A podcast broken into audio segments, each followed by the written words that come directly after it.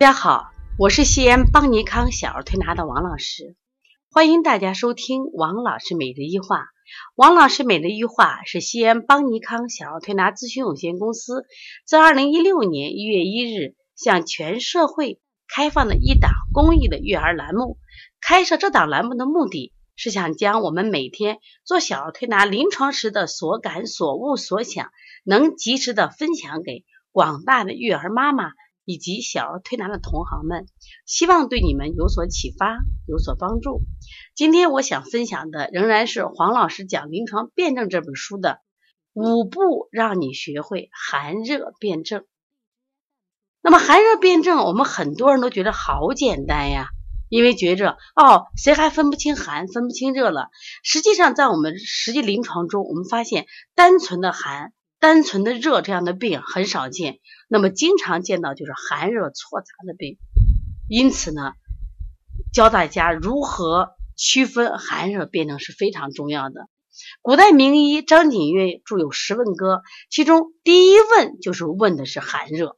那么因此寒热辩证呢，在中医治病中是非常重要的。那么寒症和热症它本身就反映了机体阴阳的偏盛与偏衰，阴盛。或者是阳虚，往往都表现为寒症；阳盛或者阴虚，就表现为热症。那么寒者热之，热者寒之。就是说，如果你用这判断是热症的话，你要用寒的方法、清的方法来处理；如果你判断为什么呀，寒方法，这是寒症的话，就用热的方法来处理。所以说，两者的治法是刚好相反的。说因此辩证一定要准确，特别是遇到这种。寒热混杂的，那么如何五步就让你能学会寒热辩证呢？那黄老师在这本书里面，他这样讲的：说第一步呀，先教你分清寒与热。有的人说，真的我不会分寒与热吗？这太简单了，没那么简单。首先，你判断这个人是不是寒，我们有很多的外在的症状，比如说口不渴。我们现在很多家长啊特别喜欢给孩子喝水。就孩子不喝，硬喂着喝，那你不对呀？因为啥？你要判断他口渴不渴。如果他不爱喝，这口不渴呢，可能是寒症啊。不爱喝水，吃饭的时候喜欢吃热的饭，但是你摸他脚呢，手脚是凉的，小便清长的，大便稀软的。这小孩伸出舌头还有齿痕，脸色发白，甚至有些孩子还发青。然后呢，不爱说话，也不好动，性格偏内向。如果会摸脉的话，这脉都是迟脉。哎，这是一副什么呀？寒象，从外在的症状中，那么你们把它记下来。然后我们再判断这个热。刚才说的孩子不不爱喝水，这孩子给要着水，妈妈我要喝水，口渴爱喝水，哎，喜欢吃凉一点的饭，手脚老是热乎乎的，哎，小便呢少，而且颜色偏黄，大便干结，舌红严重的时候苔黄燥裂，这些孩子坐不住，烦躁好动，话多，脸色也偏红。你如果把脉的话，发现这个脉快的很，叫硕脉。哎，你发现症状是不是不一样？这还不够。那我们判断症状的时候，老师我把这些记住就行了。我说还不够，所以要不要孤立的根据某一症状来判断？那我们还要根据什么呀？其他症状还要判断，还有一些详细的症状。那我们判断完这个孩子的寒与热以外呢，我们来辨清。是表寒还是里寒？你刚刚不是寒了吗？寒寒为表寒和里寒。那么这个寒症呢，一种是感受寒邪所致，还有一种是你本身体内阳虚阴盛，就是你自己体内阳虚阴盛所致。由于病位病因不同，所以就会出现表寒和里寒。比如夏天啊，就我们自己体会。就你使用空调少的小孩家庭，基本都不太生病的。可是现在天，我们都住楼房，外面一热，我们就想住空调，所以很多小孩因为空调寒邪所致，他一般都是表寒。但你要吃了什么呀？吃了比如说西瓜，吃了冰激凌，是不是这种情况往往就是里寒？或者你长期阳虚，你也会出现里寒，症状一样不一样？不一样。你像一般表寒，流清涕啊，打喷嚏啊。但是你要要是里寒，他会觉得什么呀？肚子疼、腹胀啊，舌苔白滑腻。他走路的时候，或者是老蜷这个身体，睡觉都蜷个身体，哎，那是不一样的。哎，表寒里寒的区别，那黄老师在这本书也写的非常非常的详细。第三步，黄老师又告诉我们，你还要辨清表热和里热一样呀。刚才讲了表寒和里寒，就说热症可以由感受热邪所致，比如最近天气特别热啊，暑邪也是热邪一种，或者我们到这个屋子生着火特别热，这叫热邪。还有你本身因为阴虚导致阳亢所致，同样因为病因和病位的不同，所以就有了表热和里热之区别。那么表热呢？那像他想口干微渴有汗，因为他有时这是表症嘛，他会有发热呀。啊，还有头痛症状，舌尖红，里热，面红面赤，身热汗多，口渴喜冷饮，烦躁，大便干结啊，脾气烦躁，哎，这就是里热。其实也能分清楚，你觉得程度相对比较轻的，是不是表热？啊，程度比较重的是里热啊，舌质都鲜红，太黄厚，那就里热。那正因为你能辨清是表寒还是里寒，表热和里热，那你在处理方法上还是不一样。那第四步我就觉得比较难的，就要能辨清寒热错杂。就是说，我们现在很多这个同行呀，包括妈妈说，王老师我就不会变了嘛。这边流着清涕啊，这边呢什么呀，还便秘，说我都不知道到底是寒是热了。其实这就是难就难在这儿了。就是我们上学的时候，老师教给我们的时候，他总是单一的。寒症、热症、实症、虚症，可是生活中我们见到的案例却不是这样。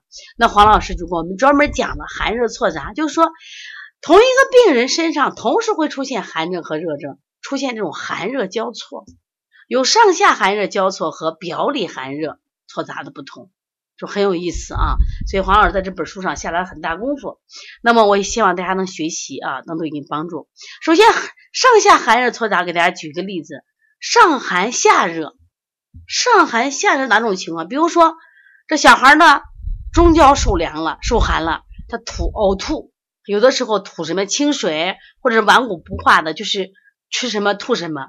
但是呢，它下焦会出现什么呀？尿频、小便出红，然后呢，尿痛，膀胱可热了，就是寒在胃，热在膀胱，因为中焦的位置是在什么呀？膀胱的上面，所以这叫上寒下热。这种情况太常见了。那还有一种情况叫什么呀？上热下寒，上面热下面寒。那小孩呢，明明是咽痛、口干啊、烦躁，有的扁桃体还发炎，可是底下呢却出现啥情况啊？腹痛、肠中有寒、腹痛、喜暖、大便稀溏，就是热在心肝，寒在肠道，这就属于上热下寒。原来我们接个皮皮，我觉得特别有意思哪儿？它上面流着清涕。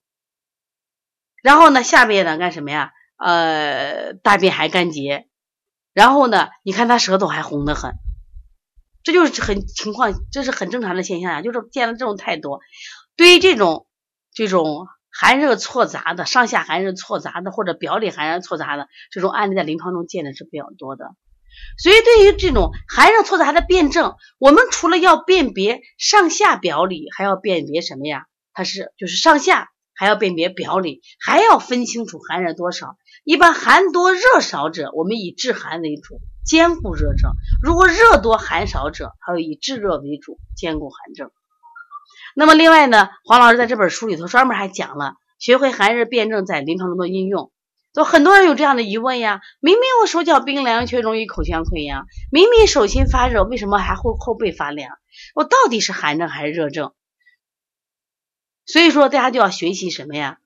这个寒热辨证来，就是实际上在临床中，这种很少有存寒之症和存热之症，还要考虑寒热传变、寒热错杂。比如说小儿，他脾胃一直处于虚弱状态，脾升清，胃降的能力弱了，中焦运暖的速度就比较缓慢。这种状态，它本来是一个虚症嘛。久虚了为寒了，但是他吃东西，他吃的也也许不多，或者某一顿吃多以后，他就容易积食，一积食就产生什么呀？淤热，一淤热就变成热症了。我们经常都遇到小儿腹泻的案例，你看他一天，一般说腹泻都是止泻吧，一天拉七八次，胃口好，精神好，睡眠好，啊，结果拉了好多天了，体重不减，体重还不减，到底是寒还是热？一般说拉了七八天了，一天拉了七八次了，早变成虚症了。这个孩子什么都好，那你考虑什么呀？哦，体内的湿热之邪过盛，这还是热症，还不是寒症。你包括现在好多小孩咳嗽也是热，你说急性咳嗽，说热症多一点，那慢性咳嗽虚症多一点，虚症虚寒症就多一点，那这时候怎么办？哦，你要考虑的是寒症的话，你可能用补法；如果热症的话，用清法。所以说寒热辩证看上去简单，实际上不简单。但是如果你看了黄老师的书，黄老师讲临床辩证，也许对你有所启发。那么这本书呢，我们正在发行啊，我们七月底发行。如果你想购买的话，可以通过淘宝搜寻，就这本书叫。黄老师讲临床辩证可以购买啊，你也可以加班小编的微信幺八零九二五四八八二九来购买。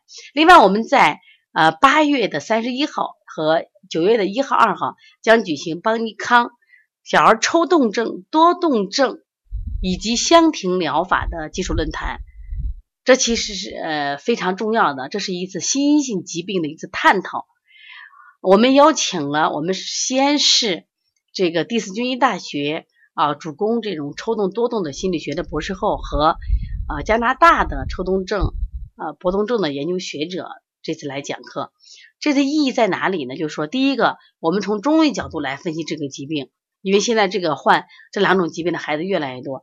第二个，更重要的，我们是想把小儿香庭疗法这这个心理疗法，就是提供给大家，让大家通过身心双调来帮助我们的孩子更加健康。如果要学习的话，可以加八号兵的微信。如果想咨询我一些你们的育儿或者工作问题，可以加幺五七七幺九幺六四四七。好，谢谢大家。